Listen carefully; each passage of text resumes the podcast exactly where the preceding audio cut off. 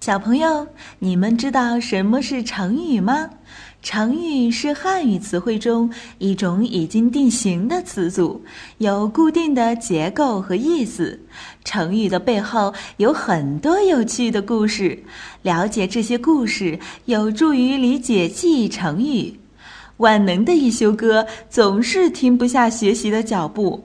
这不，这一次他就来到了成语王国，为小朋友们讲述各式各样的成语故事。还等什么？快来听吧！安如泰山，小朋友，你们知道我国最有名的五座大山是哪五座吗？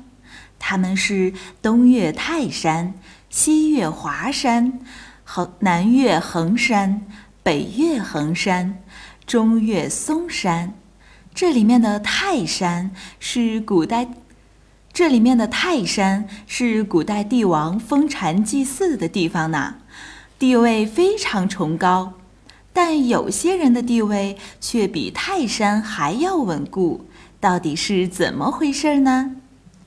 据说在汉景帝时期，各个诸侯王的权力很大。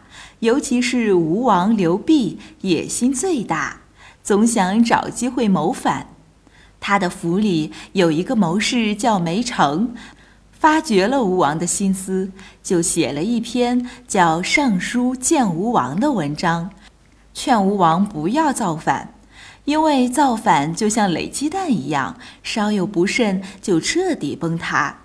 而做一个忠臣的话，凭借现在的实力，那地位只会比泰山还要稳固的。